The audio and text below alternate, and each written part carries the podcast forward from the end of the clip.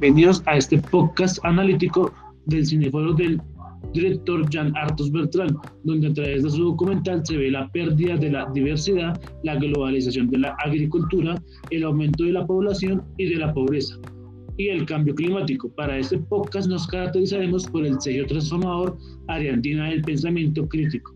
Nuestra línea de análisis se desarrollará la supervivencia y la riqueza, donde se identificará la influencia e importancia de los recursos naturales, al igual que las implicaciones como excedentes de estos mismos para una nación en su supervivencia y riqueza.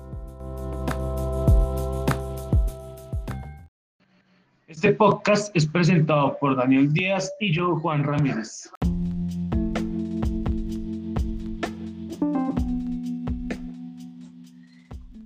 En este podcast nos enfocaremos en la línea analítica número 3, la cual se basa en la supervivencia y la riqueza.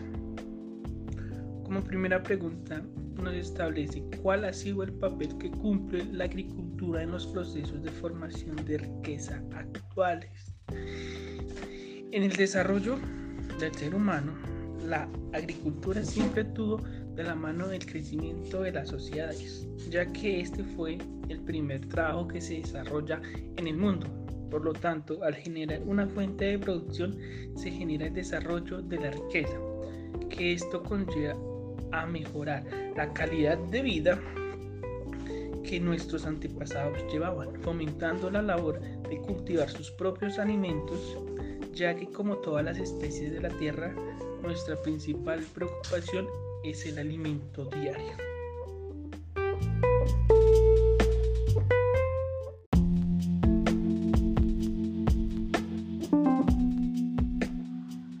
La implicación que lleva a la nación que cuente con recursos naturales abundantes es que la población tendría que cultivar en gran escala, por lo tanto no es posible, ya que solo el 7% de ellos cuentan con la maquinaria y el personal para desarrollar dichas actividades.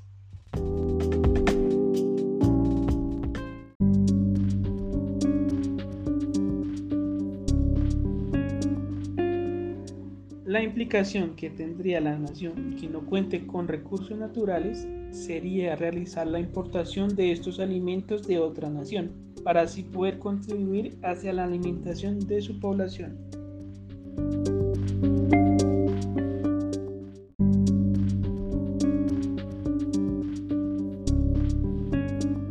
Otra de ellas es que se genera un sistema cerrado de riqueza en el que no se aprovecharía las oportunidades del campo impidiendo el desarrollo de los campesinos de tecnificarse para fomentar crecimiento económico y el avance en la nación, debido a la importación de recursos naturales de manera exponencial sin aranceles, como lo planea hacer Colombia durante, durante un periodo de seis meses, provocando competencia desleal en la canasta familiar. De la misma manera, si una nación depende de las importaciones, su tasa de IPC se vería afectada por los precios tan costosos en sus recursos naturales.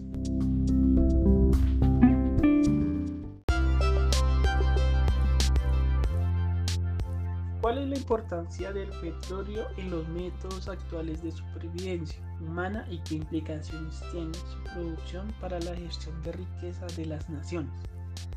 Gracias al petróleo, la humanidad en 50 años ha modificado la Tierra más rápido que todos los hombres que han existido, ya que desde el inicio de la producción en diferentes campos como el de la agricultura y de la construcción, se está generando el reemplazo de los hombres por maquinaria para un mayor rendimiento, ya que en este tiempo es necesario la producción a mayor volumen debido al crecimiento de la población en los últimos 50 años. En consecuencia de esto se ve la necesidad del desarrollo y crecimiento de las ciudades para satisfacción de las necesidades de la población. ¿Qué implicaciones tiene para la supervivencia de una población poseer riqueza gracias a la productividad de sus factores y contar con altos niveles de concentración de dicha riqueza? Caso Nigeria.